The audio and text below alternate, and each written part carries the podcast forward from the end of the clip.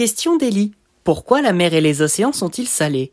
Une réponse de Guillaume Paris, géochimiste chargé de recherche CNRS au Centre de recherche pétrographique et géochimique de Nancy, Université de Lorraine pour The Conversation Junior. Les océans sont salés pour une raison bien simple, il y a du sel dedans. Dans un litre d'eau de mer, il y a environ 35 grammes de sel. Une vraie recette de cuisine. Et pourtant, j'ai beau regarder la mer ou l'océan, je ne vois rien. Peut-être les algues, du sable, mais je ne vois pas de sel. Mais pourquoi ne les voit-on pas? De quoi est composé ce sel? Et d'abord, d'où il vient? Le sel de mer provient d'un mélange de deux sources, les sels minéraux arrachés des roches et les gaz émis par les volcans et les dorsales, chaînes de montagnes sous-marines.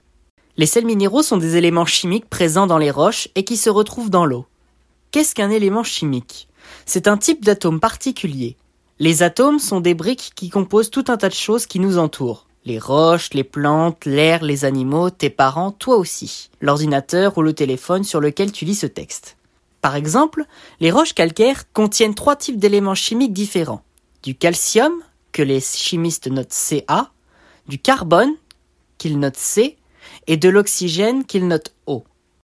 Certaines roches formées par le refroidissement des magmas, comme les granites ou de la lave qui s'écoule des volcans, comme les basaltes, contiennent entre autres un élément qui s'appelle le sodium, que les chimistes notent Na.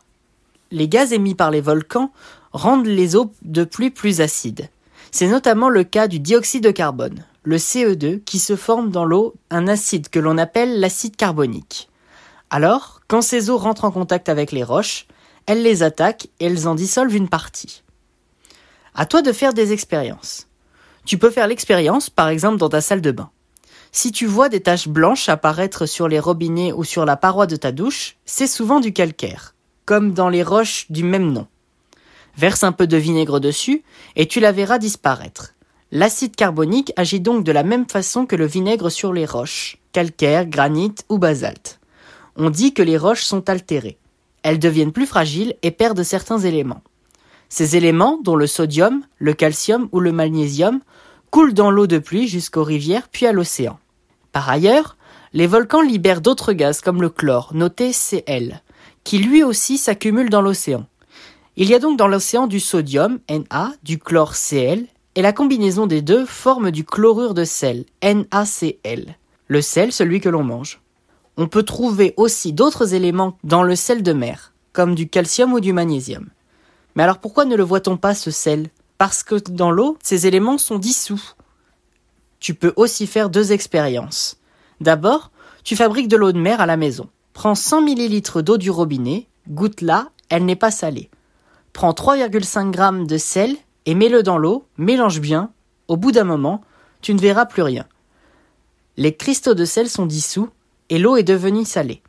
À l'inverse, si tu prends de l'eau de mer et que tu la laisses s'évaporer, en la mettant au soleil par exemple, tu verras se former des cristaux. Tu peux les goûter, ils sont salés, ce sont des cristaux de sel, les fameux NaCl, qui se sont reformés. Ce processus d'évaporation, c'est ce que font les hommes dans les marais salants. Parfois, de grandes quantités d'eau de mer s'évaporent naturellement et forment d'énormes quantités de sel, tellement énormes que les dépôts de sel constituent des roches ce que l'on appelle évaporite. Par exemple, en Lorraine, les grandes formations de sel viennent d'un océan qui existait il y a plus de 200 millions d'années. Les mines de sel, qui exploitent ces évaporites, fournissent du sel que l'on peut utiliser pour manger ou qu'on peut mettre sur les routes en hiver. Voilà, maintenant, tu sais pourquoi l'océan est salé.